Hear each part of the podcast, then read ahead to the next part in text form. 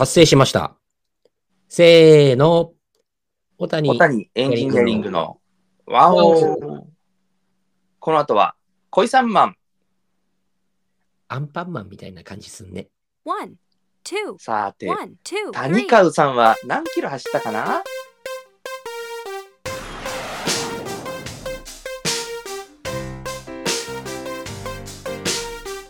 さあ、約1週間の潜伏期間、皆様それぞれのアジトでいかがお過ごしだったでしょうか？小谷エンジニアリング鎌倉ベースの小野でございます。そしてご存知この方、コーラの瓶を地の果てには捨てに行かない男。小谷エンジニアリングの谷口です。本日も鎌倉とボツワナを結んで二元中継で配信してまいります。そうな。ボツワナでのお話ですね。うんうん。そうなんですね。こ恋三万のことですかね。恋三万ですね。こ恋三万って何ですか？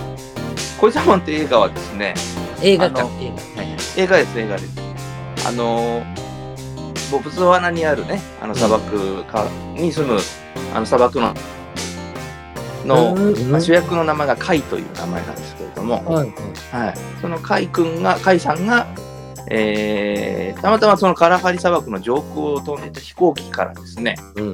こうパイロットがポイッとコーラを投げてたんですね、コーラの瓶をね。ええはいはい。で、その、えーこう、コーラの瓶はですね、まだ楽器にも使えるねとか、うん。水も運べるねとかですね、うん。こう非常に便利な道具として、こう、みんなが使うんですけれども、この一つしかないこのコーラの瓶をめぐってですね、うん。あの、このカイナ、こう所属しているブラック、ブラックね、集落の人たちが、こう、見苦しい争いをするようになっていったと。はいはいはい。やっぱりカイ君はやっぱりこう平和を愛するので、うん。この争いの元になるコーラの瓶は良くないものだと。うん。だから、こうもう誰も二度と手にすることがないようにですね、うん。地の果てに捨てていく旅、捨てに行くというこう旅に出るというお話で、非常に面白そうですね。非常に面白そうじゃないですか。はいはあとさらっと聞くと面白そうと思いますけど、い。うん。ほとんどロード・オブ・ザ・リングですよね。指輪じゃないだけ。コーラの瓶です。でももっと意義が深いような気がしますね。指輪のファンタジーっていうかね、SF そうですっていうか、あね。の完全にね、指輪なんてさ、魔法だとか、うんあの呪いだとかっていうか、うん現実的ですよね。そのやるそうそうそうそうことは一緒なんですけど、本当に見苦しい争いを収めるためにねえ捨てに行くわけですから。もっと意義のある、いいねもっと優しさのある、そうですね内容っていうかね、うん。感じ、出発点がね。面白い。いんですよ。恋三万っていう名前のその映画。映画は恋三万っていう名前なんですけどね。えー、面白そうだな。いつの映画なんだろう。もう随分前じゃないですか。もう我々が生まれるとか生まれてないとか、そのぐらいだと思いますけどあね。、そうなんだ。はい。はい。もう四十数年前の映画ですけれども。えー、いや、まあまあ、小野さんのね、お話ぶりも上手なのもあるのかとは思うんですけど、これ、ねこの内容は面白い。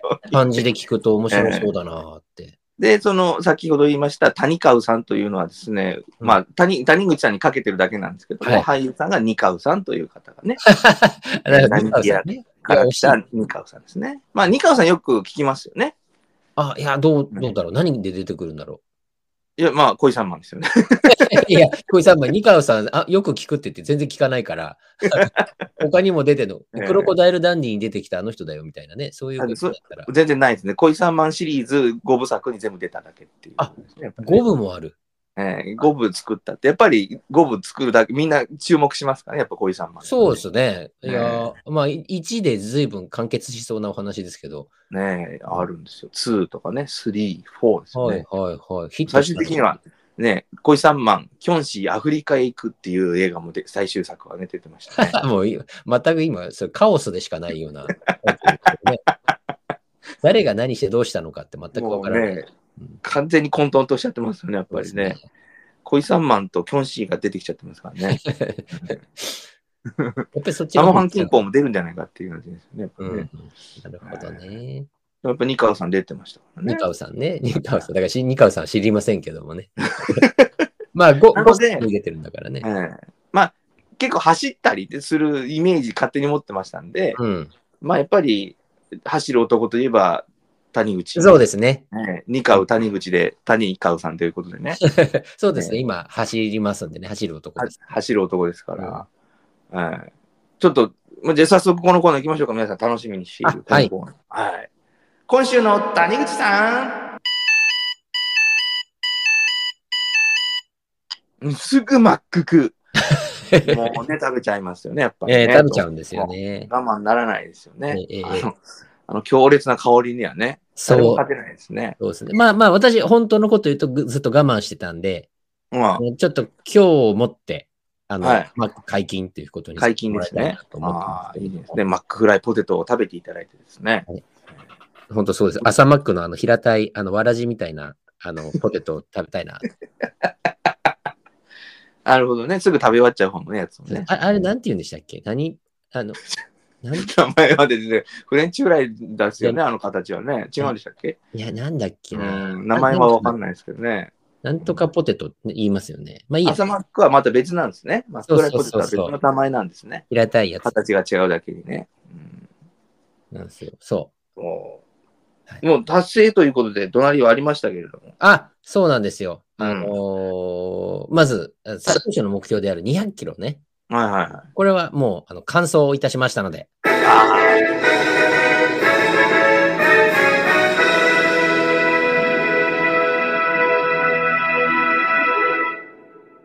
おめでとうございます。いや、ありがとうございます。いやー達成と。ええ、あの、200キロ。これはもう、後半戦は、小野さんにね、あの、今どれぐらい走っててとか、うん状況報告してましたけれども、うんあとちょっとでしたのでね、うんえっうんうんうんと昨日時点で、昨日の朝の時点で200キロは超えたということで、ああ。はい。じゃあもう、えっ、と、今日が最終日ですから。すあの、まあ一応ね、明日だったみたいですね。あ、そうなんですか？明日今日明日走ればうん。追加分が出るということですね。そうですね。けども、あの、アプリで、その、参加してるやつは、もううん200達成したんで、あの、もうおしまいというか、ストップしちゃうんですか？カウンそうです。あの、走れば別に他のところというか、そのアプリ内では距離は加算されるんですけど、その、期限までに250キロ走ったよとかは出ないんで、ああ、残念ですね。そうですね。ここはまあ、おしまいオーバーしたらオーバーした分、ヤヤクルトもらえるところだったらいいんですけどね。なんかもう200キロ達成した人たちが続々と、その、アプリ内で、えーうん達成者一覧みたいな、その達成した人時間順にこう名前が出てるっていう感じで。ああ、早く達成した人がこう早め上に出てくるわけそうです。ね。うん。あまあ、何人ぐらい参加だったの？ええ。うん。何人ぐらい参加だったんですか？えーっとね、達成、これ、なんか人によってちょっとずつね、アプリ見ると違うんですけど、私が見てるやつだと300何人だったような。気がしたんですけど、ちょっと見てみますね。うん7日時点でね、うん、ななんいうこう達成した人っていうのは300何人中ね、何番目ぐらいだったんでしょうね。あそうですね、314ですね。314人中の、これね、順位とかははないんですよ。特に。まあ、た達成した順をねそうそう。そう、そういうことじゃないですよっていう人だったんで、ちょっと待ってくださいね。あ、結構長いな。2ページあるんですけど、うん。もっと早く達成してる人が多かったってこと？そう、あの、なんだろう、うん2日目ぐらいでもう達成してる人いましたよ。うーん。何してる人なんだろうと思いますけどね。走りながらできる仕事してる人でしょうね、きっとね。うん。うん。この感じで言うと多分1ページ100出ないかな、50かもしれないですね。うん。うん、なので、えーっと、もしかすると、200人以内うん。とか、うん、ちょっとまあ数えないとわかんないですけど、結構1ページあたりの人数がずらーっと出てるんで、もで2ページ目にいるので、う、はいはいはい。もしその1ページ50だとしたら100番、100人以内という感じかもしうれない。ーん。じゃあ上位側ということですね。300何人参加者がいる、そうです。ね。達成しなかった人も含めね。そうですね。うん。うんあの走り上位切らない3。分の1ぐらいと。うんうん。うん。いいじゃないですかね。そしたらね。そうですね。なんで、それだ2と、日残しと。うん。うん。まあまあ、その、この達成者一覧みたいなありがたいことにというか、ちょっと嬉しいのが、うん。これの、なんでしょう、達成表みたいなものっていうんですかね。なんかこう、うん感想賞っていう症状みたいなもの、その、アプリ上で、うん。うん、なんかその、感想賞って言って、ごい KM2023 オンライン。うん。うんまあ、それがあったんでね。うん。なんかちょっと嬉しいですよね。23時間19分で累計タイムですね。うん。うん。23時間ね。うんはいはい。まあ、1日走ってるわけいかないですけどね。そういううん 24時間走ったら達成したのかっていうと、そういう感じでもないそと。うですね。それだとヒロミになっちゃいますからね。100キロぐらい走ったんでしたっけね。うん。100キロマラソンですね。もうあれもいいんじゃないのっていう人いますけどね。いやいやあ、れはよくはない。あれはやった方がいいですよね。そうですね。夏の風物詩ですからね。そうそう儀式みたいなもんで。緊張の夏のシーン、あの、花火がドドドドってなってる、あの緊張の CM やらないのやっぱ寂しいです、寂しいですね。うん。やっうん。ぱり。あのあれがあっての日本の夏なわけですからね、やっぱりね。なんかあの、ああいうのを見ると、こう匂いまで思い出すようなね、ところあけど。そうですね。冷やし中華始めました、みたいな。そうそうそう。うん、で、張りっぱなしにしてるみたいメリハリって必要ですからね。な。やっぱりね、大事ですよ。やっぱ、ヒロミじゃなくてもいいけども、やっぱ100キロ走らないとね。そうですね。だからうん選ぶ方も大変でしょうね。あの大変ですよね。あんまりね、走っちゃいけないような人走らせたりとかしてうんね。うんうん、そうそう。中尾明さんに走ってくれって言ってなかなか難しいいうかね。ずーっとね、あのタオルをこう、中を巻きして走ってるんでしょうね。首に巻くやつを。100キロ走って何が面白いんだよってなっちゃいますよね。ね 元も子もないっていうね。でここへ来てもう一回あの、狭間寛平さんに走っていただく。あの人余裕で走っちゃうからな。確かに。うんでもだいぶ年だと思うんですけどね。うん全然、だから、やばい人に走ってほしいですよね、やっぱりね。坂田敏夫さんとか走ってほしいですよね。ほぼ寝たきりになってるのに。あ、寝たきりになってる。うん年取りすぎててね、もう分かんなくなっちゃいますよね、パッと見ても。そう、狭間寛平さんがたまにあのい安否の確認しに行くっていうね。GTR でね。うん。あの方、独身ですからね、確かに。うん、そうそうそうそう。だからたたまに誰かが行かないとやばいっていう。うんうんうん。兄さん元気やったっていう X がこうポストされるとみんな安心するっていう。ありますけど。あじゃあ、今度はですね、あれですね、うん、体重の方の発表もいただきたいですね、ね。そうですね。はい。体重の方はですね、えー、65キロ、ちょうどということで。ああ。はいはいはいはい。もともといくいくつでしたっけ？67.7あ、7でしたっけ？7点、そう、7とかでしたよね。うん。7.7そうそう8とかなんか言ってて。うん。だから、3キロに満たないですよ。2. 点2.7キロ。とかそ、そんな感じですね。ああ、なるほどなるほど。うん、あ65だったり、あれなんですか？適正重重量って適正なんですか？まあ、あの、うん、そうですね。あの、それくらいで推移してたの、結局っていう感じです。うーんうんじゃあちょっとオーバー分は、まあ、えー、効果不効果落ちたと。そうですね。うんで。これなんかちょっと動いたりすると、うん少しやっぱりこう減って、でもなんか物食べて、で朝起きると、なんかこれぐらいになる。うんうん15ぐらいになるってだと、まあまあまあいい方かなと思うんですうよ。ん、いいんじゃないですかそしたらね。うんだからな、なんか、この後、あの、また芝刈りとかするんですけど、家の。うん。うん。そうすると少し落ちて、うん。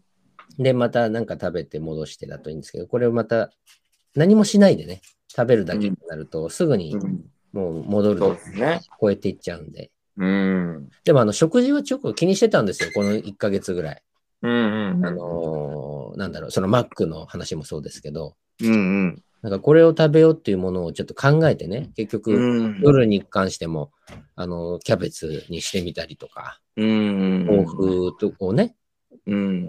ご飯じゃなくてうん。食べてみたりとか、いろいろそう工夫して、この状態なんで、ちょっとがっかり感もあるんですよね。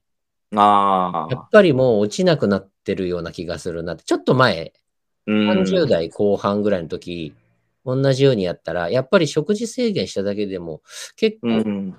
落ちた気がしたんですよ。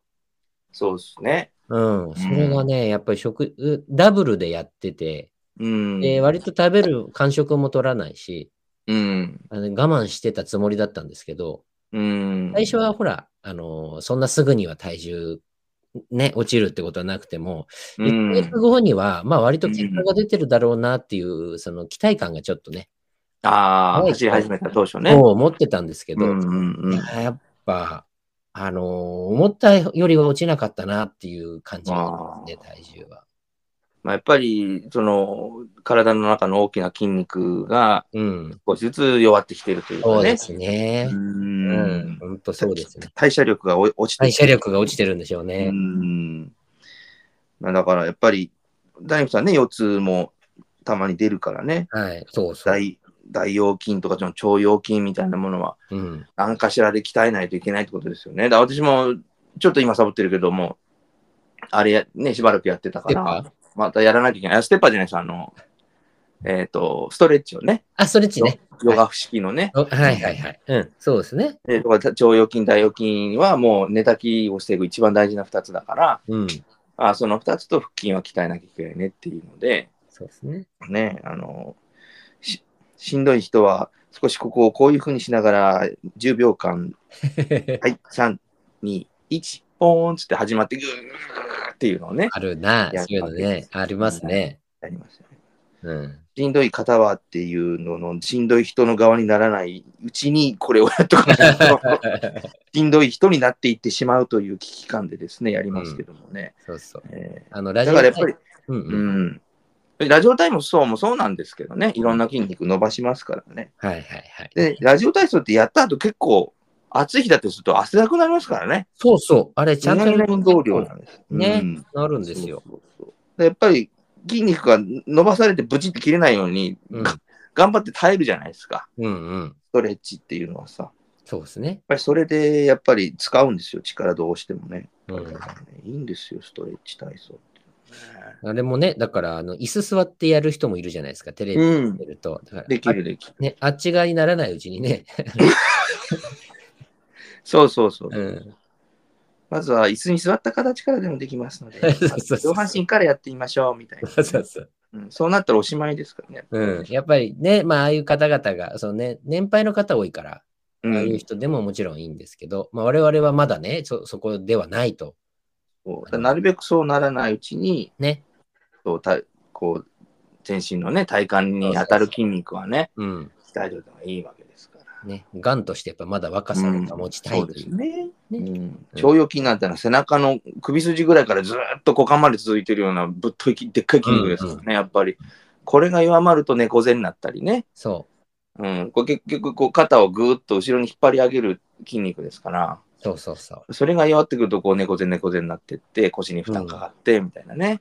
そうそうそう。腰守ろうとして膝痛めてなんつってもそうそうそうますからね。あちこち痛くなって結局ね、そうそうそうそう。うん、なるんです。やっぱりもう大元は腰ですから。うん。腸腰筋、大腰筋をがっちり鍛えておくっていうのは、うんもう寝たきりにならない一番いい方法じゃないですかね。やっぱまあね。本当そう。肝心要とはよく言ったもんですよね。そうですね。要の部分です。しかもほら、大きい筋肉だからさ、うん。あのエネルギーも食うしね。そうそう。燃焼力がね、大きい筋力がね。うん、うんそう。だからやっぱりあの走走るっていうのもいいじゃないですか。あの大体のね、筋肉を使いますからね。うん、そうなんですよ。あの巨大なももの筋肉使えば、やっぱりそれだけでもエネルギー大量に使うしね。うん。うん表の筋肉だけじゃなくて、裏もね、だからその気づかないからやろうと思ってストレッチしたりとかしてたんですよ。この1 1ヶ月ぐらいは念入りにね。でもまあ、あの、先週か先々週、違う、前、前前回か前々回、ね、あの、ラッドウィンプスみたいになりましたけど、はいはい。あのー えっと、えー谷口が、谷口さんが言ってましたけれども、うん。やっぱり、あのーやっぱその、エネルギーを消費する筋肉がうんうん。鍛わってないといくら走ってもっていう話してましたけど、まあ、まさにそういうことなんでしょうね、やっぱね。うん。その体のバランスを取ることで浪費していく筋肉もやっぱりね、効率よくエネルギー消費しちゃうと、どんどん残っていっちゃいますからね。そうですね。うん。効率悪いのがいいわけですから、人間の筋肉はね。うん。うん、やっぱりアメリカ車のエンジンを積んでないと、体にガソリンがどんどん溜まっていってしまうというですね。うんうんうん。そうなんですよね。うんでまあ、でも、そう。だから体質改善ってそう簡単じゃなくなってきたなっていうのが、そうですね、確かにね。あの、うん今回のその体験というかね、まあそうですね。うんよかったですねうん。気づきがあったというかね。気づきがありましたね。うんうんうん。まあもちろん、小野さんがやったら、小野さんはまだね、あの実際は体若かったとか、あまあーまあねまあ同世代ですから、でも、うん。あの同じ年なんで、うん。あの同じだともし思ってもらえたら、やっぱり徐々にこう、そうですね。やった方がいいでしょうねな。長くあとやらないとダメなのかなというね。でしょうね。うん走そう200キロ走るっていうよりは、もう、コツコツ1日3キロ走るとか2キロはい走るとかっていうのがいい,、いいのかもしれないですね。うんうんうんうん。まあね、とにかく、まあ一応、その上限、上限で、上下で言えば、まあ下がったというのは、まあ一つね。そうそうですね。ありがとうございます。あの、ねそう思っていただけると。うん。そうですね。ううん。2.7キロ。2.7キロ。ねうんえーまあまあまあまあ、いい方じゃないですか？2.7キロ減ったのああ、でもそう言ってもらえると、なんか達成感がよりうん。若干湧いてきますね。そうね、やっぱりいうことと思いますよ。うん。やっぱり、継続は力ですからね。やっぱりちょっと、引き続きね、谷口さん、やるんですか？やらないんですか？えー、やりません。っていうのは、その200キロをそのうんやるかっていうことで今回答をしたんですけど、ああ、まあね、200こっちはね。いやー、やっぱりしね、200キロ、前回も言ったかもしれないですけど、まあしんどいですね、やっぱり。うんあのうんうん普段、えっと走ってもね、よく考えたら、まあ、50キロも走ってないんですよ、1ヶ月。うん。あの走ったとしても。はいはいはい。うん。だから、それがいきなり4倍以上をうん。走るってなった時、まあ、覚悟はして、うん。まあ、え変な話、筋トレをね、したりとか、うん。うん走るためにって、準備は少しはしたつもりなんですけど、うん。やっぱりね、あの20キロ走ったりとか、うん。今回やってみて分かったんですけど、やっぱしんどいですね。なあ。うん。ねうんで、下手にほら、あの途中歩いたり、まあ、そのずっと走っぱなしじゃないですよ。あのうんうんちょっと休んだりはもちろんしたんですけど、うん。あんまりダラダラしてると、その3時間とか、うん。あの、まあ4時間はかかんないですけど、そういうふうにすると時間も結構かかるじゃないですか。うん。他のことをやっぱりできなくなるし、うん。まあその走るのが本当にその趣味っていう方はね、うんうんうん。全然その苦でもないっていうか趣味なんだからいいんですけど、うんうんうん。やっぱ自分がその走るっていう感覚っていうのは、まあせいぜいやっぱ10キロとかで、うんうん、あの走るぐらいが関の山というか、うん。ぐらいにはちょうどいいのかなっていうのもちょっとい反面思いましたよね。なるほどね。うん、だから、あの200キロはやらないですけど、あの、うその週末？うん。週末ランナー的にこう走るとかっていうのは続けると思います。なるほどうんねと。いうのは他にあの運動を、ほら、あのサッカーとか、あうん。そういう、まあ、チームも今活動してないですし、ああ、そうなんだ。コうんロナ以降ね。だから運動する機会がやっぱりこう、なくなってきてるので、まあそうですね。体ね、しっかり動かすっていうのはね、なかなかですねできてなかったですもんね。はい。ね。であと、その9月から始めるから、うん。うん。見積もりとしては、割と涼しくなりかけるかなと思ってたんですよね。でも、暑かったですからね。私暑かったんですよ。だから、それもあって、だからまあ、今から涼しくなるんで、うん。そうですね。涼しいうちに習慣つけちゃえばね。そうなんです、そうなんです。うんはいだから、そういう意味では、あの、うん運動は続けるんですけど、200キロはやりませんっていうことで。そうですね。はいもうぜひね、あのーだどうします？もう、体重、毎週公開しますか？体重はね、多分、あの、まあ、わかんないですけど、あ、ええあの、やらないようにしましょうか。やらないで。あの、はい減る傾向になる気がしないんですよ。で 結局、じゃあ戻りましたっていうのもね、うん、うん。そうですねなん。かこう追い込まれていく感じもありますし、そうですね。だからそれこそ本当に柿花さんになっていきますからね。そうそうそう、なんかいつまでも食事制限しなきゃいけない感じが、なんか自分、そうち。ょっとかっいいかっこしいで、やっぱりこう、ちょっとよく見せようとすると、うん。あの、なんかこう、やっぱ頑張頑張ってどこかで、歪みがね。そうそうそう、食事制限はすするものの、なんか、うんこの体重次発表があると思うと、なんか、かっこつけようと思って、あの、どこかで食事を制限しようとするんだろうなっていうのが、ああ、なるほどね。苦しくなりそう。うん。で、なんか、あの、下手すると、うん。嘘をつく可能性もあるじゃないですか。ああ、あの、いわゆる東芝でいうチャレンジみたいになるわけですね。そうそう。そうそう本当はね、あの、57キロぐらいまで戻ってきてるのに、56.3ですとかね。あ、50あーなるほどね60か。ごめんなさい。60何キロですとかね、なんかそんなことやり始めたりすると、うんうん。えーなんかちょっと自分もね、あの、心が綺麗じゃなくなってきてますから、そなるそううですね。やっぱり粉飾に手を染めてしまう。粉飾に手を染めてしまうと、もう意味がありませんのでね、ちょっともう、そうですねこ。こで一旦終了ということで。うん。やっぱりあの、海外のハゲタカファンドに取られてしまいました、ね。くれぐれも体重の粉飾には気をつけていただいて。そうですね。また、またの機会というか、そうですね。またなんかね、うん、ぜひね。きっかけの時、こういうようなことを、うんうんあ。のまあ、例えばダイエット企画みたいなね、あ、いいんじゃないですか。うん、そういうの、今度は小野さんと二人でやってみようとかね。そうですねう。んスーパーヨガみたいな感じでやってみましょうかそうね。そうそう、あの、ス走ーパーノバみたいいになりましたけどね。こうこういうこうチャレンジ的なのっていうよりは、うん。体を考えて、まあその、そうそうそうそう。YouTube 年部とかでもね、数値化できるといいんですけどね。そうですね。はい。あの、わかんないですもんね。腸腰筋ってどんだけ鍛えられたのかさっぱりわからないじゃないわからん、見えないですね。見えないインナーはね、うん。さっぱりわからないので、あのやっ、ぱりこう腕が鍛えられたら、こう力をほぼできましたみたいになりますけど、うんうんうんうん。こんなちっちゃい筋肉一個鍛えたところで大したカロリー量にはならないわけですからそうですね。うん数値化できないっていうのは、やっぱりやってる人もしんどいかもしれないですね。そうなんですよね。うんうん。だから、ただやってもっていうので、そうそうそうそう。だからなんかできるといいですけどね、背筋でな何キロ持ち上げますみたいなね、やっぱり。結果が出るようなね。そうそうそうはいはいはい。もうく首に何かこう鉄球かなんか巻いてですね、うん。4キロ持ち上げましたみたいなのをうんうんですね、うん、うんだから昨日は4キロでしたがね。体重は、体重計あの、うんうちで持ってる体重計って体重だけが測れるんじゃなくて、うんやっ。ぱ体脂肪とか、なあ、はいはい。そういうのもこう見れるようになってるんですよ。どこまでそのうん信じれるかわかんないですけど、うん。最終的にはその体内年齢だかなんだか、う。そういうのも見れるようになってて、いいんじゃないですそかね。そっちの方も、あの、数値としては改善してきてるんですよ、今回。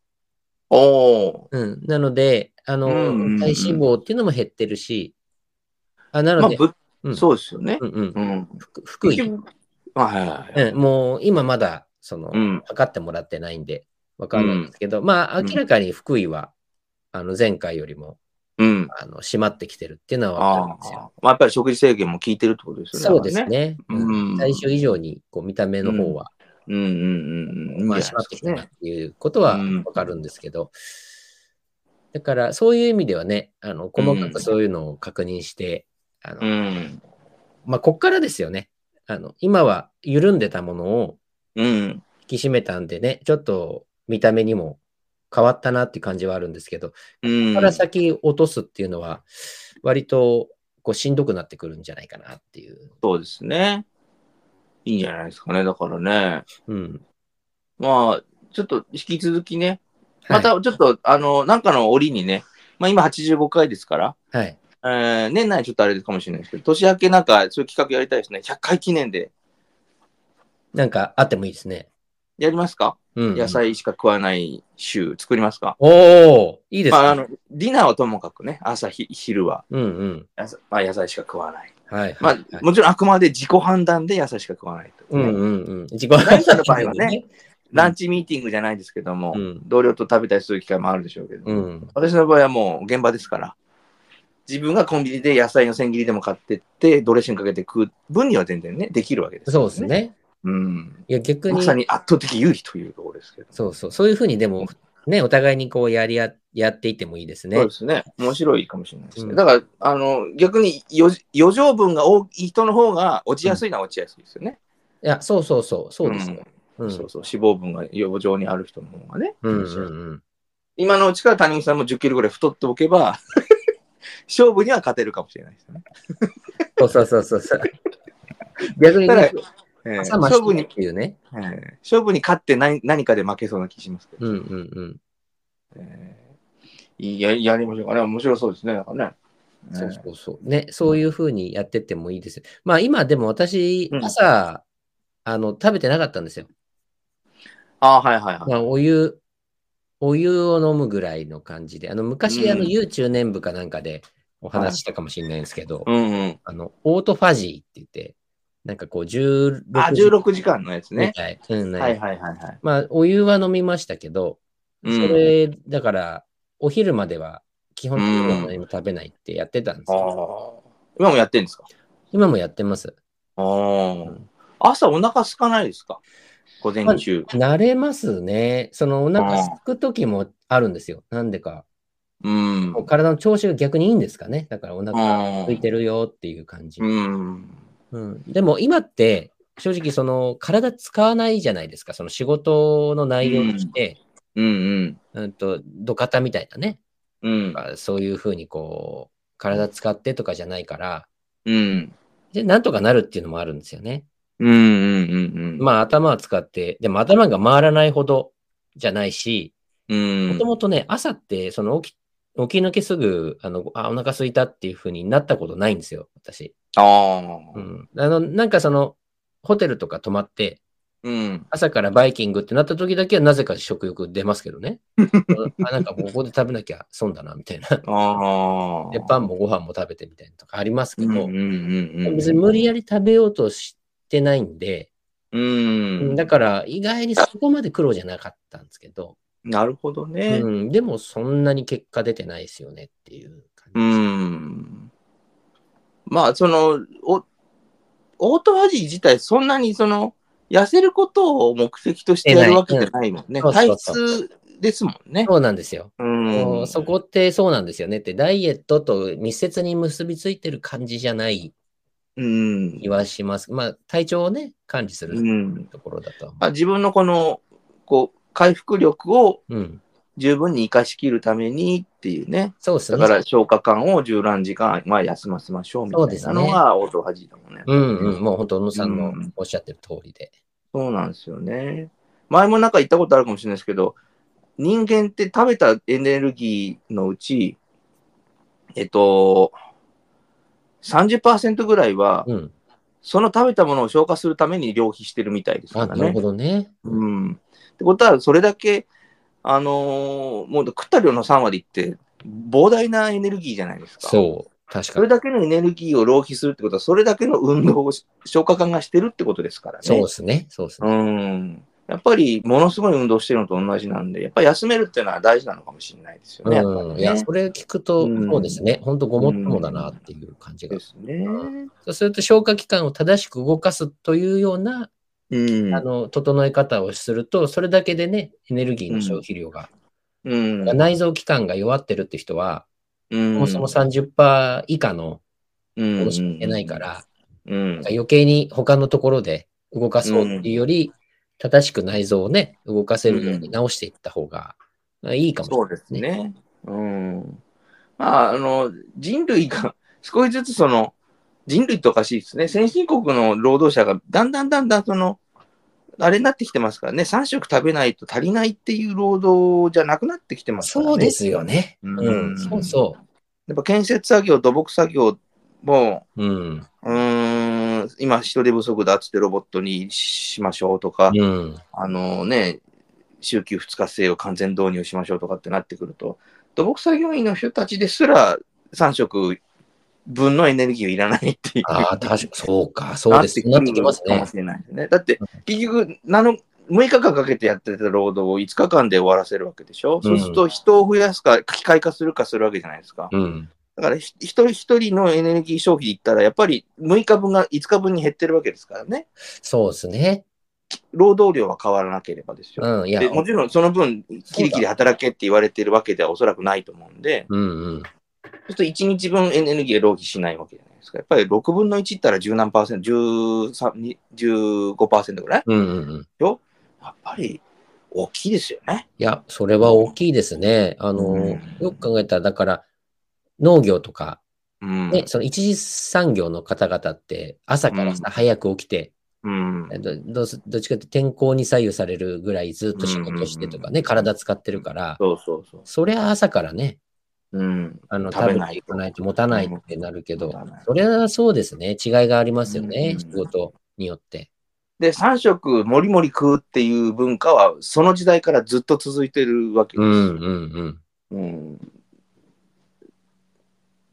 でやっぱり、あれですね、あの、お医者さんなんかも、うん。私が一回、えー、使いがひどくって、胃カメラ飲ませてもらいに行った時にはい。言われたのは、うん。あのー夜はね、ドイツ人でいいんだよって言われたんですね、先生にね。ドイツ人。う、うんんどういうことですかって、うんウインナー2、3本食ってビール2、3杯かっくらってすぐ寝るのが一番だって言われて、はいはいはいはい。なるほどね。夜そんなに贅沢して食ったって、うん。もうデブになるばっかりなんだから、うんうんうん。もう、もう腹いっぱいにする必要はないと。うん。ね、腹が減って眠れなくなくなけぐらいだけ食べなさいと。うんうんうん。うん。で、ビール一杯飲んで、ふらふらっと眠くなったらそのまま寝ると。うん。あのーで、とりあえず食ってから2時間は寝ないようにしましょうっていうね。あ、なるほどね。うんそうすると、その胃の中に食べ物が残った状態で寝ずに済むから、うん。かえって逆流性食道炎とかにもならないので、なんつったけど、まあ結局夜ご飯なんていっぱい食ったってしょうがないってことですからね、やっぱりねそうか。そうかそうかう。ん、朝食って、まあ昼それなりに食べて、夜はほとんど食べずにっていうのでも、今の現在の人間は十分だっていうふうに言ってましたから、うん。まあやっぱりね、いいんでしょうね、やっぱね。そうだねう。んそうか、夜はドイツ人ね。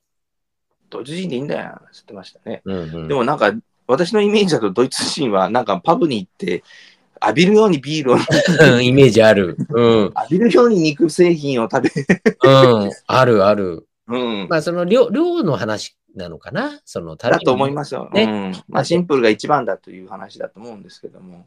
だから最初、だからドイツ人になったら俺もっと太るんじゃないかと思ったんだけど、そういうことではなくて、思う思う。あの、原理原則の話をしておられた。ね、多分そうだね。あの、ビールとか、あの、何？ソーセージ？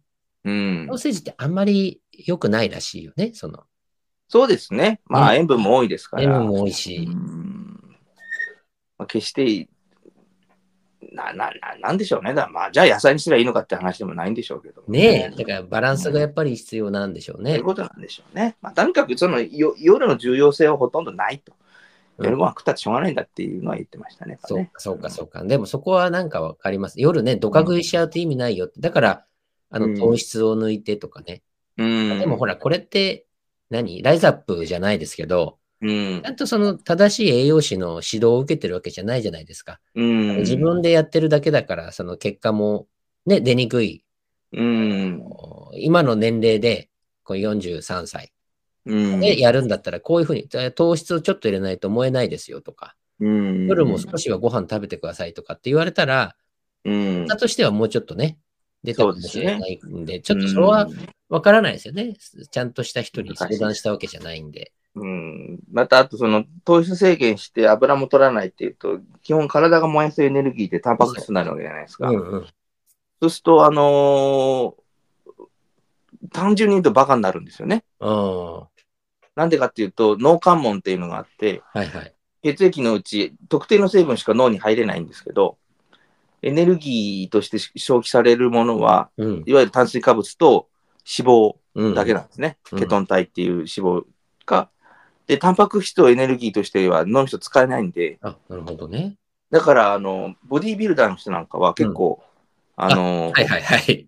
決めに、こう、試合に向けてか体作っていくときって、やっぱり脂肪と炭水化物ってほとんど取らないんです。うんうん。そうすると、だんだんだんだんね、コンビニ行っても計算できないとかね、うんうんうん。頭がバカになるんですって。なるほどね。えそれはでもいいこと聞いたな。そうなんだな。うんまあ、体全然ブヨブヨなんでね、あの、聞かれてないですけど、でも食事はそういうふうにし気にしておかないとね、いけます、そうです。ね。だから、必ずその、なんていうの低炭水化物、いわゆるローカーボダイエットする人なんかは、必ず脂肪は取りなさいって言われるんだよね。ああ、そううんか。脂質は取らないと、うん本当に頭がぼけちゃうよ、ボケちゃうよ、ボあのボケボケしちゃうよっていうふうに言われますよね。うんうんうんうん。うん、だからピーナッツとかね、はいはい。こう炭水化物量、まあ、ピーナッツも炭水化物大量に含まれてるんですけど、うんうんお米がほぼ、ほぼほぼ炭水化物だとすると、ピーナッツはまあ炭水化物と半々とか、もっと脂質が多いぐらいうんうんですから、まあ、ピーナッツを代用にして、穀物は取りましょうとかね、うんうん。うん、なんていうやり方もする人いますけども。そうですね。素焼きアーモンドを食べてましたからね。アーモンドね、アーモンドうまいんですよ。うん。アーモンド、あ、そう、アーモンドもそうだし。だからいいんです。あの、豆類はいいんですよね。うん炭水タンパク質もいっぱい含まれてみたるしねいですよね。ううんん、大豆なんかはもうあれですからね、畑の肉ですから。そう。だから肉とかもいいんですよ、肉、魚もね。ね、うん、食べてました、それはね。ビタミン類いっぱい取れますからね。うん。うん、やっぱりなんだかんだ言って肉、魚大事ですかね。そうそう。なんかやっぱ病気に負けたりするのも嫌でしたしね。その、なんか食べ物を妙に制限して、うんやっ。ぱり体調悪くなりましたってなっちゃうと元も子もないんで、そうですね。ね、そこは、だからまあやっぱり体内が飢餓状態になると、そのケトン体っていうのが出るってよく言うんですけど、うんうん。そのケトン体っていうのは体脂肪をエネルギーとして直接使えるようにした結果、ケトン体っていうのができるんですけど、はいはいはい。そう。だから一旦ケトン体に変換されて、筋肉とか脳で消費されるんですけど、だかうん。らやっぱりあのダイエット中の人ってケトン体がよく出るんですが、それはつまり脂肪が、あのーエネルギーとして使われているっていううんことになるのでなるほ、どね。それ自体はいいらしいんですけどね。うんうんた。だあのー妊婦さんとかがご飯食べれないっていうじゃないですか。あの白いご飯の炊いた香りが無理。ああ、たま、いますね。うん。で、やっぱり妊婦さん血液検査すると、そういう傾向のある人は、やっぱりケトン体の値、つまり、き飢餓値っていうんですけど、はいはいはいはい。きき飢餓状態の人もみんなケトン体が、値が、値が大きくなるんですね。うん。飢餓ってことは、つまり穀物食べれないってことですから、うんうん。うん、やっぱり炭水化物が取れない状態で体内の脂肪を、貯金をね、取り崩してる状態の人っていうのは、そのケトン値が上がるっていう言いますよね。そういうことなんですうーん。まあ、だから、いいんじゃないですかね。その、炭水化物が一番、あの、糖尿病、糖尿のね、うんあれも良くないですし、あーなるべく取らないのがいいのはこうしたことないです。まあ、最低限は必要にしてもね。ね。そうですよね。うーん。うん。まあ、でも昔から三白癌の元とかってね、うん。白米、白桃、あともう一個何でしたっけ？なんでしょう。白いなんかね、小麦粉ですか？あーかな。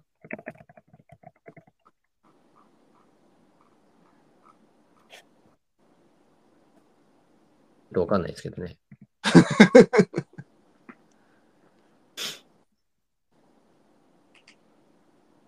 そういえばね、うんさんパキスタンでね、はい。えー、ペット脱走なんですけど、うん。ついに来ましたよ。百獣のライオンが脱走ということで。ライオンね、なんか最近ニュースになってますね。いろんなところで。ライオンがうん脱走しましたか、パキスタンのカラチでですね、はい。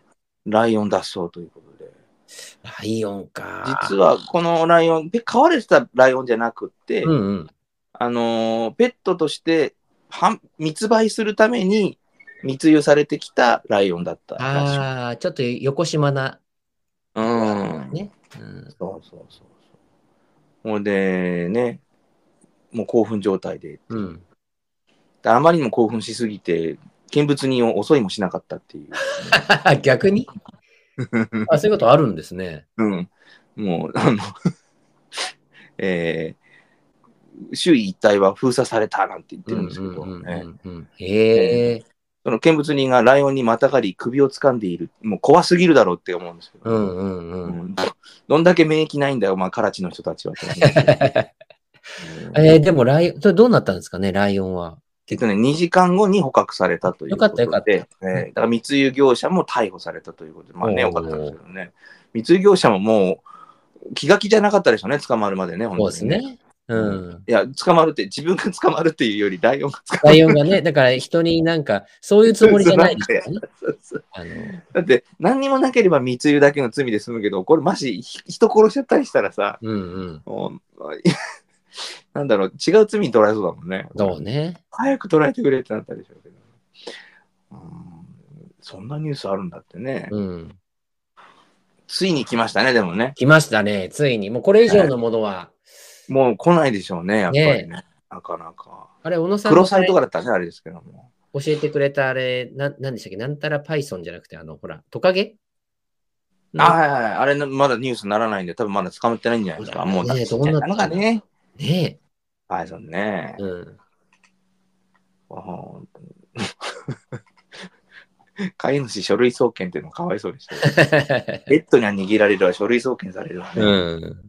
なかなかね、これは。まあうん、そうか、ついにライオンか。でもライオンはね、ど、そう、もうないかなとは思ってましたけど、やっぱあるんですね。そういう密輸とかがあるんで。やっぱりだから、何々スタンっていう地域の人たちは猛獣を飼うのがなんかステータスなのかもしれないですね。ああ、確かにね。ね前もパキスタンじゃなかったでしたっけ、うん、そうアそうフガ。ニスタンでしたっけねなんねか、評価なんかね、逃げ出したってなりましたよね。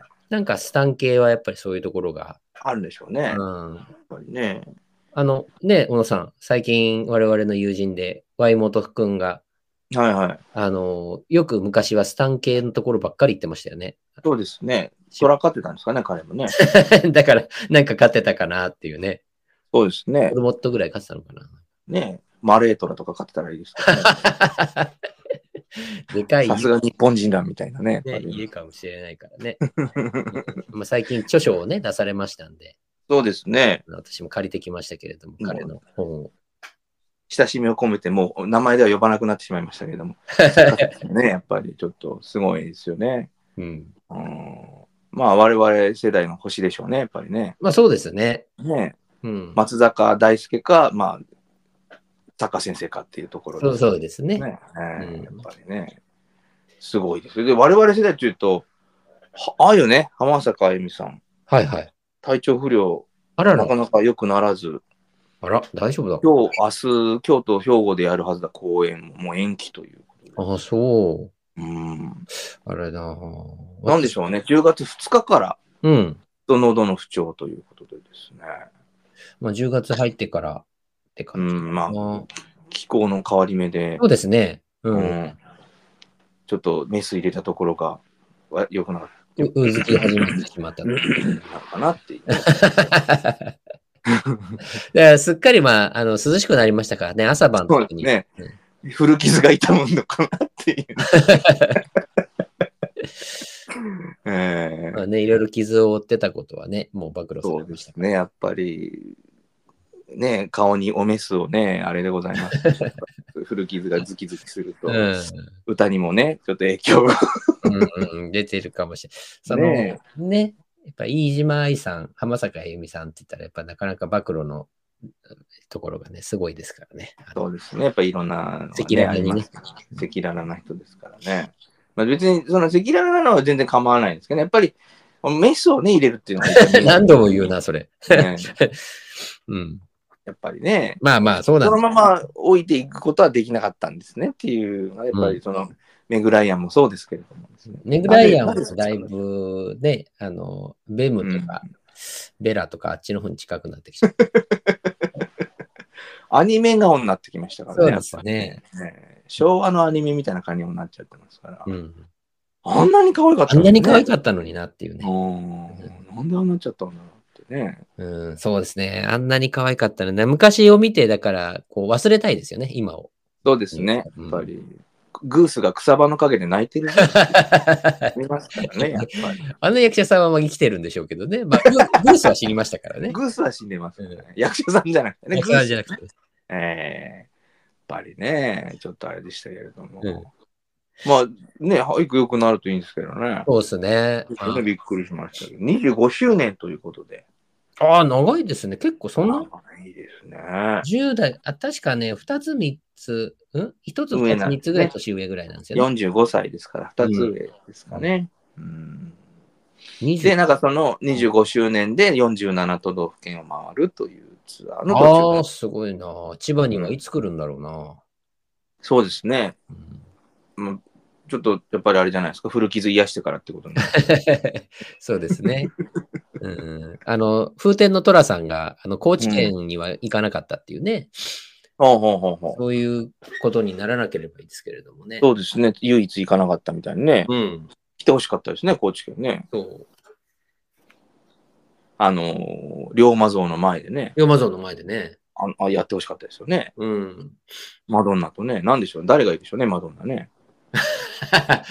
まあ、どんな誰、まあ、やっぱり気持ちくなりたかった人かなっていうね。あー、ずいぶん最近の。最近のね、まあ今、だからもう今にまだ、はいね、ご存命だったら、うーん。っていう話だったら、なるうん昨日そういえば BS で、まあ、トラさんちょくちょくやってるじゃないですか。うんうんうんうん。の松坂慶子さんだったらしいですけどね。そうですよね。松坂慶子さんとかね、あの世代ですよね、やっぱりね。うん。うん慶子さん、ほんと綺麗だなっていうね。いやー、やっぱりね。誰がいいでしょうね。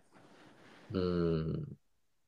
あと、今更になっちゃいますからね。やっぱ今、今考えるとね、うん違うじゃんってなりますけどもね。ああと島崎和歌子さんとかですかね。恋愛、トラさん恋愛指導みたいな。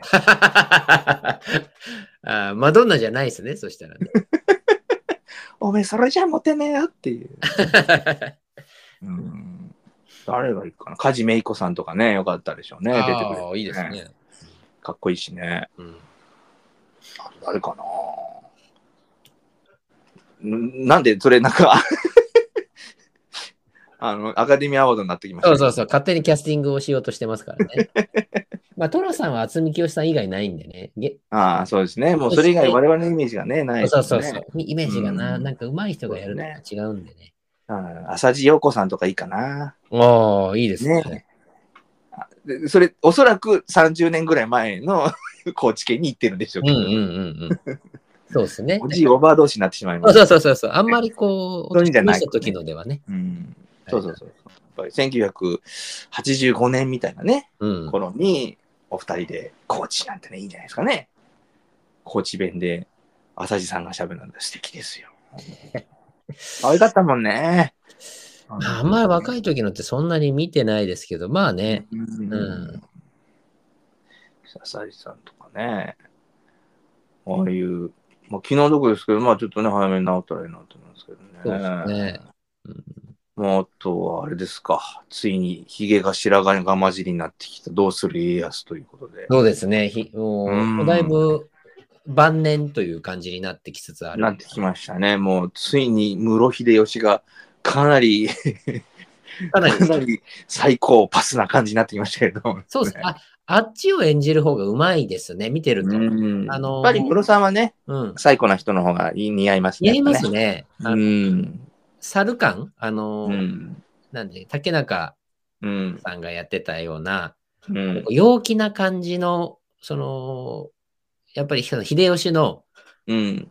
頑張ってて、まだ足足軽頭からうん。こっちみたいな、うんあの、そういう、その、必死で頑張ってたみたいなところは、あんまりまあ、秀吉フィーチャーしてないですから、そうですね。まあ、そこは映さなくていいんですけど、そこの感じよりは、今の感じの方が、あの、なんか、らしいですね。なんか、あの人がうまいんだなっていう。うん。これダークサイドに落ちていく秀吉をね、こう、すごく演じてますよね、やっぱりね。そうですね。うんいいやなっていうね。もう、えー今週第38回、ああ、いよいよだな。えー慶長の駅ですね。主にね、描かれるのがね。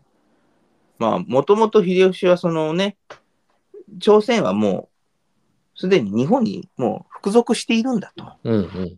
ということで、すあの、宋義朝ですとか、えー小西行長には散々言われて、うん。で朝鮮人が案内をして民国に攻め入るんだっていう話をずっと聞いてたから、そうですね。よし、じゃあ行こうみたいな。うん。行ってみたらなぜかすごい朝鮮の人が反発してきて、どういう、どうなってんのっていうのは、よく話を聞いたら、実は小西行長が800言ってたっていうね、うん。うん、ありましたけれども。この史実ではどういうふうに描かれてそうですね。なんか、うんこういうふうな、今回面白みがありますね。ちょっと。そうですね、ちょっとね。どういうふうにしたのかっていう。うん、こう天下に号令する側の人間として、うん。うん、政権のね、中枢として、その家康がどうかかっているのかっていうね、うんうんうん。うんまあ、いわば、なんでしょうね、総理大臣みたいなポジションですからね。そうですね。うん、もう秀吉はもう別格の王者としてですね、うんまあ、いわば首相というか、宰相というかね、いうポジションの家康ですから。なんでしょうね。だから、三成はあれですかね。あのー事務次官みたいな人ですからね。そうですね。うんあの人は、その、文官ですからね。大臣ではないっていうね。うん。うん、官僚ですからね、あくまでうんね。そうですね増田長森とかね、そういう人たちはね。うんうんうん。いわば、こう、前田利家とか、徳川家康っていうのは、もう大臣の側にいる人ですから、そうですね。そこ、ね。別格中の別格なんですけども。うんまあやっぱり関ヶ原に対する、その今、人たちの考え方変わってきてるっていうのも、やっぱり、その、そこに立脚して始めてるっていうかね、はいはい。うん、大臣である家康と、官僚に過ぎない三成が対等にガチでやるわけないでしょっっていうところから始まっていくと、またちょっと関ヶ原感が変わってくるっていうのもあると思うんですけど、そうですね。うーん。あと10回ですか、今日入れてね。確か48回が最終回だったと思うんで、あ、40、50回までいかないんでしたっけねい。かないはずです。今回そうか48回で終わるということでしたんで。あと10回でですね、うん。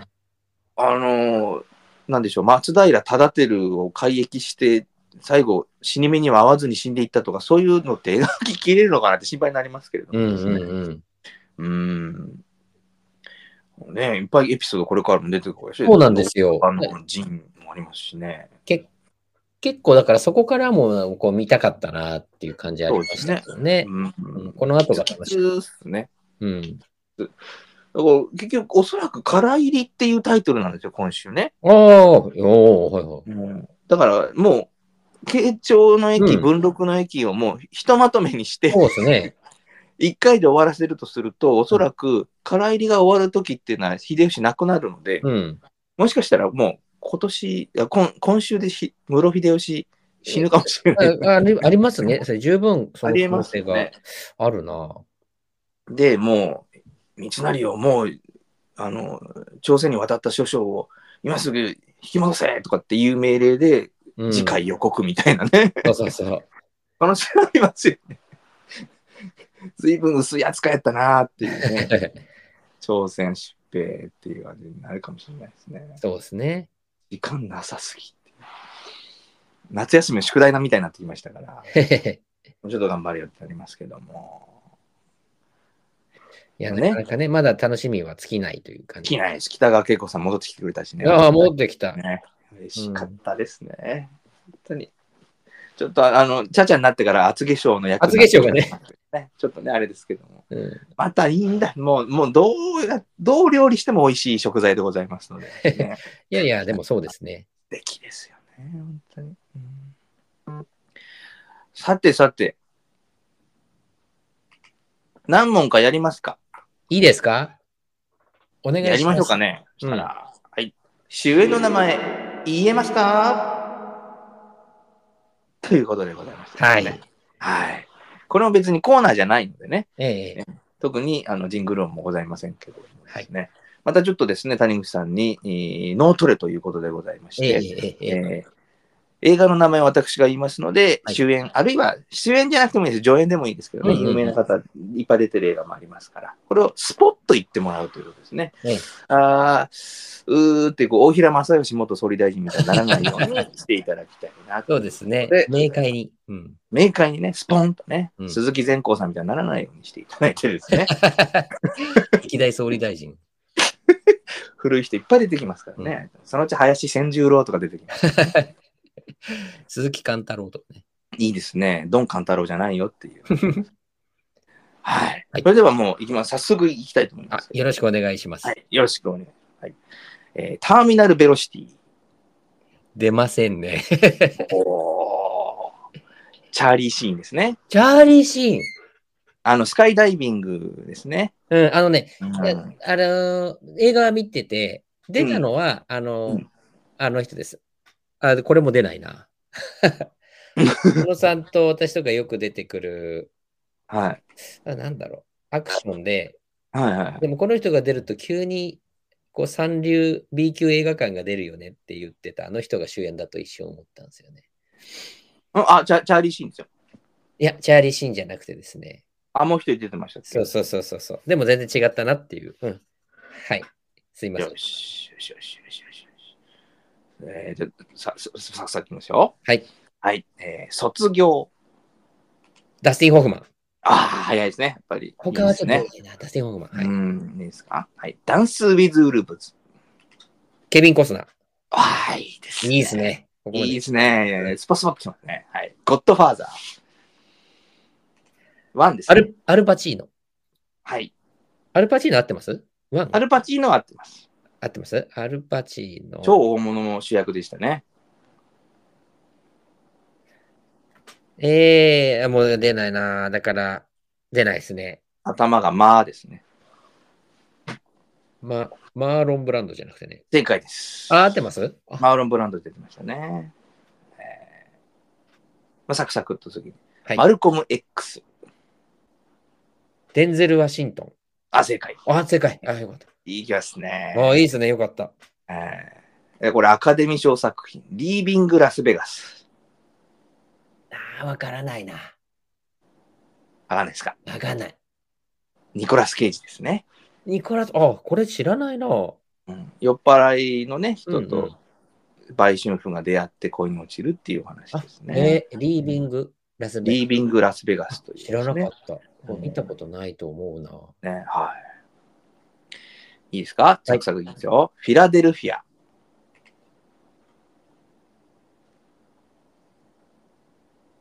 出ない。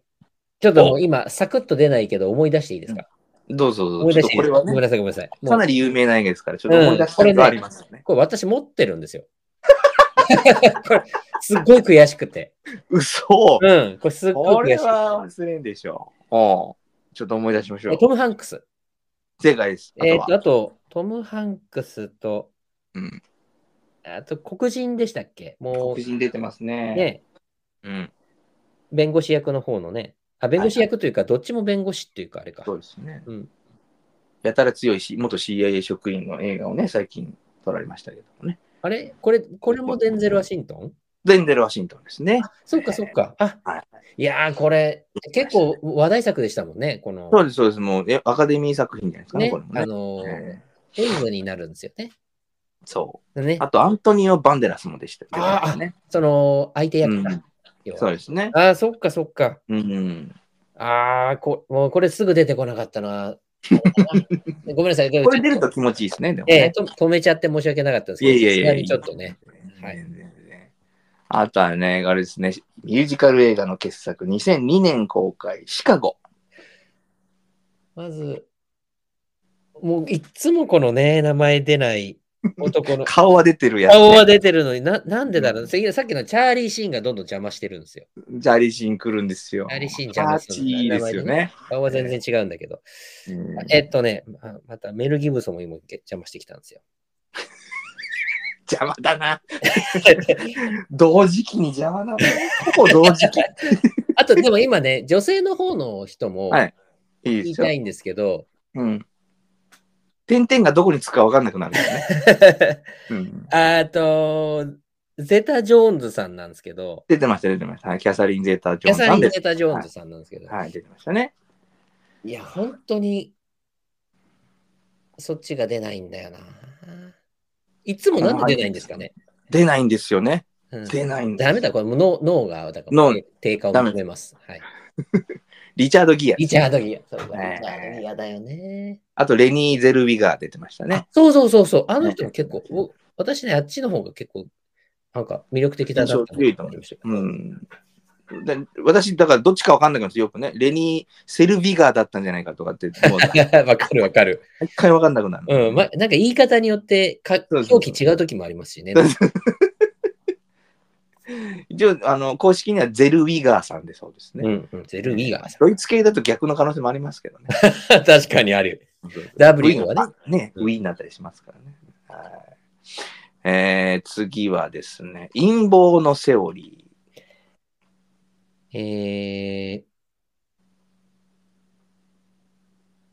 あのね、女優さんを今考えてるんですけど、とりあえずあの、ー。うん。えーっと、男の人は、はいもしかして、これデンゼル・ワシントン違います？全然ロシンドンじゃない、じゃない。か。はい。でもさ、あの、谷口さんが言った言葉の中には出てきた人です。陰謀のセオリーはね、女優さんからでもいいですよ。そうそう、今女優さんがね、あのーもうね、顔、さっきのも、だからリチャード・ギアが出てて、うん。そ今度、リチャード・ギアが邪魔し始めたのかな。そうそう、リチャード・ギアが出てるから、で、あのーほら、あれ、陰謀のセオリーはね、あのーえあの人よ。はい。へーもうね、今ね、ニコール・キットマンが邪魔してくるんですよ。邪魔やな。うん。で、リチャートムの元嫁邪魔だな。違いますね。あもうお願いします。はい。陰謀のセオリーはメル・ギブソンとジュリア・ロバーツ。ジュリア・ロバーツ。そうそうそう。それがね、で、ロバーツがね、ロバーツ、なんか馬みたいな名前だなって思ってたんだけど、ロロバじゃ ロバだね。ロバでしたね。ロバーツえーのジュリア・ロバーツが出ないんだよね。メル・ギブソンか。はいメル・ギブソンですね。はいうんどんどん行きましょう。ドク・ハリウッド。え、ハリウッド？ドク・ハリウッド。ドク・ハリウッド。ああ、わかんないな。田舎の出身のお医者さんがハリウッドでこう一発成功するのを夢見てハリウッドに行って開業しようとするお話ですね。イメージ的には、あの、ニューヨーク、王子様ニューヨーク行くの。ああ。まあそういうコメディですよね。成り上がろうとするコメデあ、ィ。なるほどね。あ、ちょっとわからないですね。マイケル・ジェイ・フォックス、あ、マイケル・ジェイ・フォックス。ああ。ブリジット・フォンダーなんて出てましたね。うーん。あ、はい。わかりました。ウディ・ハレルソンも出てましたね。結構出てる。はい。どんどん行きましょう。ロミオジュリエット。レオナルド・ディカプリオ、はい。あの人も、顔は出るんだけどな。私好きな顔なんですよね、あの人。ああ、なんか、うんかわいいよね。うん、かわいい、すごく。サマンサ・マシスにもちょっと似てるね。素敵な女優さんよね。さあ、名前聞いたらすぐわかる女優さんです。ラ行なのよ。レ、ラリ、ラ行ね、入ってますね、一文字ね。頭は、くです。あーえっとね、く、三文字だわ。く、うん。あ、なんだっけな。それが出て出ないってもうダメだね。クレアディーンズだ。あ、正解正解、クレアディ今めちゃくちゃテンション上がった。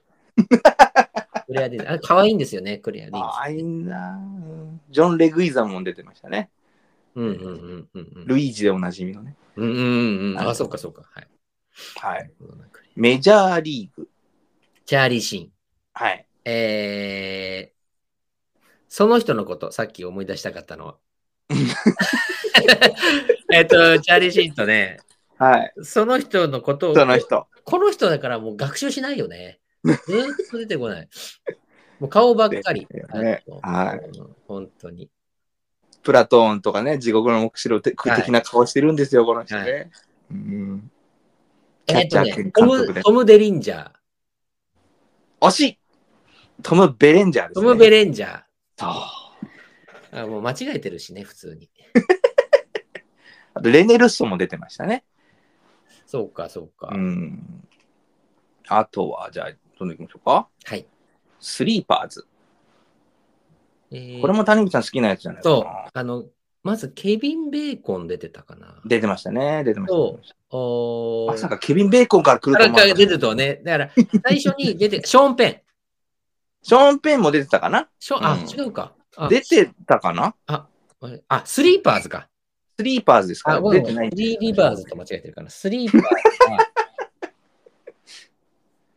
あ、一気に飛びましたね。スリーパーズ。パーズうんケビン・ベーコン合ってるんだ。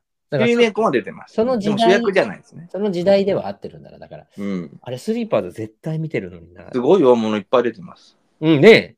うん。スリーパーズこそ。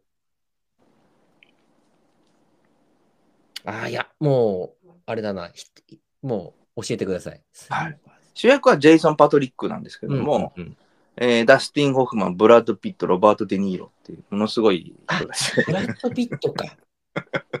ああ、そうだそうだ、うんあ。ちょっともう一回見たいな。ちょっとね、見てみていただいて。はい。多分これ、谷口さんはもう本当に見見てるはずですよね。うん、見てます、私はちょっとあんまり得意じゃないかもしれないんだけど。うんうん。はい。次がアンタッチャブル。どうでしょこれねずーっとね、あの人の顔がずーっと出てるんです、実う。は。うん柴田さんとか出てないんでね、安心して。逆にね、ザキヤマさんとかも出てほしかったですけどね。えっと、ケビン・コスナー、あはい。あーあのね、往年のあの、名優二人がね、ずーっと出て、アンディ・ガルシアとかが出てくるので、あ出てます、出てます。はいそっちじゃないんだよっていう話。もう一人、もう超大物が出てます。超物、超物。超物二人いるじゃないですか、超物。そこを出したいんですよ。はいはいはいはい。でねどっちでしょっていうね。うん。あの人たちが、初代007ね。初代007ああ、誰かなって。いやー、これもう悔しいな。ショーン・ペン、勝手に自分で言って勝手に自爆してる感じがあるんですよ。ショーン・ペン。ショーン・コネリー。ショーン・コネリー出てないですね、アンタッチャブルねい。や、アンタッチャブル、ショーン・コネリー出てますよ。出てましたっけ？うん。あのね、警官、普通の警官で、ほうほショーン、えっ、と、ケビン・コスナーが、う。うんうん。その部署に配属されたときに、なんか、うん。あの、橋でなんかお酒飲んだかなんか川から捨てたら、あの、警官が注意したんだよね。うんうんそうん。の警官役ね、ショーン・コネリだったでしたっけ、ー。うん、ショーン・コネリよー。く覚えていや、だからそのあ人、ーその人よりも、小野さんがずっと言ってくれてる、そのうん。ね、ダダスティン・ホフマンが邪魔してくる。あれ その世代ですね。ね、顔、顔がね、はっきりもう、もう申し訳ないな。えーお願いします。はい、えーデニーロさんでございます。デニーロさん、そうそうそうそうそう。んね、さっきもね、なんか出たようなそうそうそう気がするどっかでそう、デニーロだよ、ロバート・デニーロがな。えー意外と出ないですね、デニーロさん、ね。デニーロさん出ないな。ええいっぱい見てるのにな。ここから即答でお願いしますね。はい、わかりました。プリティウーマン。ジュリア・ロバーツ。はい。えっと。また出ないよ。ダメだねこ。れ、これ誰邪魔してるんですか？メル・ギブソンが邪魔を。うんなんか今ね、メルギアルさん邪魔してくる。えっとショーンの人たちが邪魔してくる。ショーンの人が。あ、ダメだね、本当に。リチャード・ギアです、ね。リチャード・ギア、ギア、ギア。もうリチャード・ギア。顔出るのにね。顔出るのにね。顔出るのにすぐ出ないんだ、これが。うん、いきますか？お願いします。シティ・オブ・エンジェル。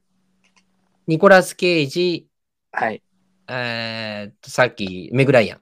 メグライアンですね。ベノベラですね。はい。ホワイトハウスの陰謀。これ B 級でしたね。いや、でも、あれですね。女優さん素敵なんだけどね。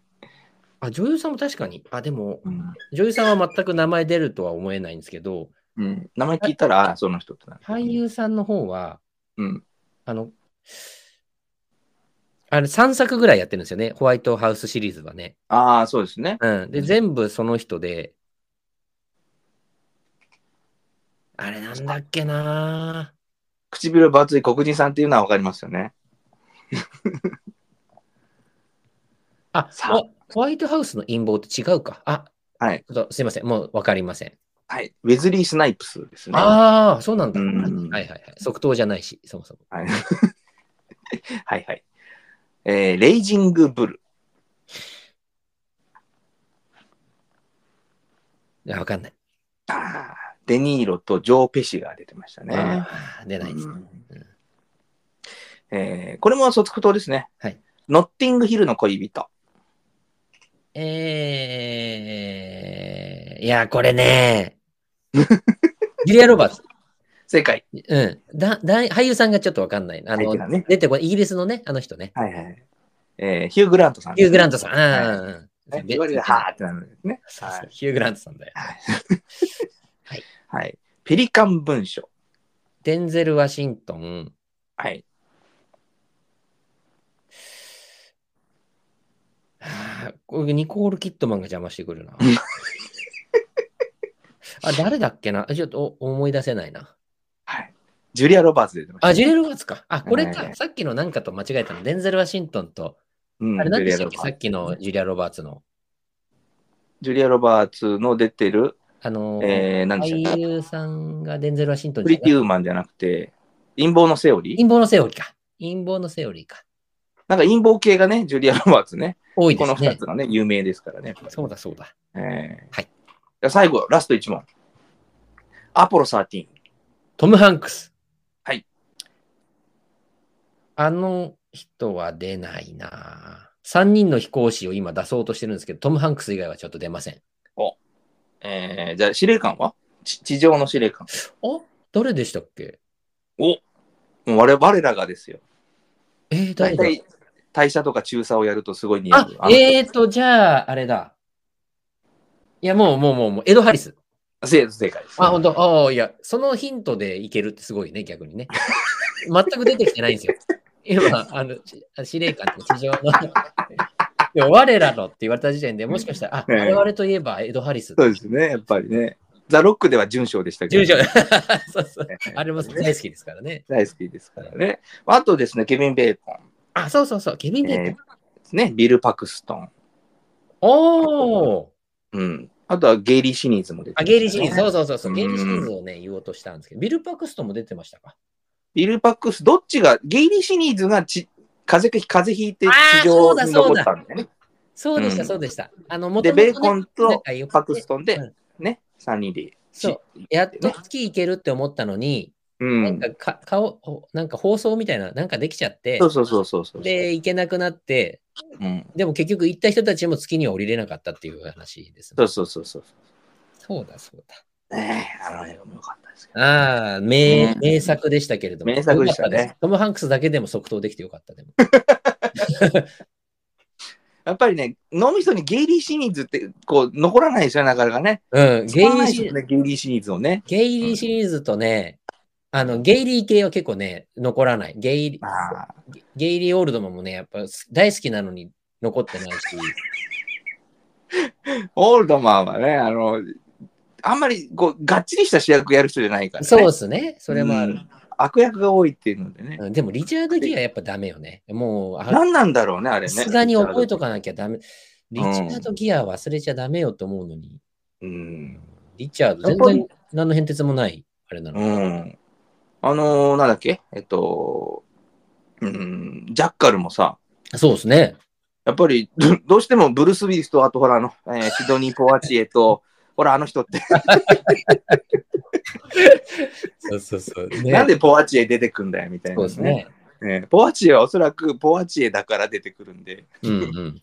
やっぱりね、ジェームズ・ジョンソンとかだったら、えーっと、ほら、出ない出なくなる。ですねやっぱりシドニー・ポワチエだから出てくるってね、うん、えー言いにくさがちょっと引っかかりがあるということだと思いますよね。あのポワチエとあの見た目はちょっと合ってないですしね。そうですね。合ってないっていうのもね、なんかフランス感がありますからね。そうです。ね。だからやっぱりダニー・グローバーだと出にくいわけじゃないですか。あで出にくいですね。出出ににくい。。だから、あのーあれですよ、あのーリーサルウェポンは大変なんですそう出に出にくい二人ですからね。出にくい二人。えーメル・ギブソンも出ないっていうう。ん、メル・ギブソンも出ないし。うんだどっちか出てくるんですよ。リチャード・ギア出てくると、もうメル・ギブソン出てこなくなりますからね。そう そうそうそう。別に何にもね、あの比べてないのに。そうそう。なぜか、同世代のあのアクションもやりみたいな、あの人たちがごっちゃになるんだよね。ごちゃになるんだ。難しいですね、あの人たちは。うん、やっぱり。ねだもう、なおのことダニー・グローバー出ませんけど。うんうん。えいや、ありがとうございました。ーいや、もう今回もね、なかなか盛り上がりに出ましたけれども。はい。まあね、まあ引き続きですね、まあちょっと問題作りましたあそれね ぜひお願いします。なんか今回までね、なかなかいろいろもう出たかなっていうのが、なかなかないですね。やっぱ被るようなことはないですね。なかなかやっぱりね、できらないですね。で、また、あの、私のこのハリウッド俳優さんリストもどんどんどんどん大きく膨れ上がってって、はいはいはいはい。追いつかないぐらいいやいやいや、素晴らしいです。ね、やっぱりちょっと。まあ、中でもやっぱりこう若い頃、ちょい役出てたとかってやるとさすがに全然わからないので、うん。うん、ちょっとね、そうですね有名どころを上げていきますけどもね。即答ですからね。はい。そう、即答が基本なんでね、ちょっとそこを崩してるところがあるんで、そうですね。ねちょっと鍛えていきたいなと思いますけ鍛えていきたいですね。やっぱりね、お互いね。はい。それでは、なんか言い残したことがあるということで。ど。そうですね。まあ、うんあの、これからも頑張りますっていうことで。包括的な 使命が、そう言い残したなと思いまうん人生全体においてですね、頑張っていこうかな。そうですね。うんそう、まあ、まさに総括ということですね。はい。じゃあね、もう、たっぷりた、まただいぶ大長編ドラえもんになりましたね。はい、そうですね。ねもう、もうこれでよろしいですかね。そはい、ありがとうございます。それでは次回お見にかかるまで、和をない週間をお過ごしください。さよなら。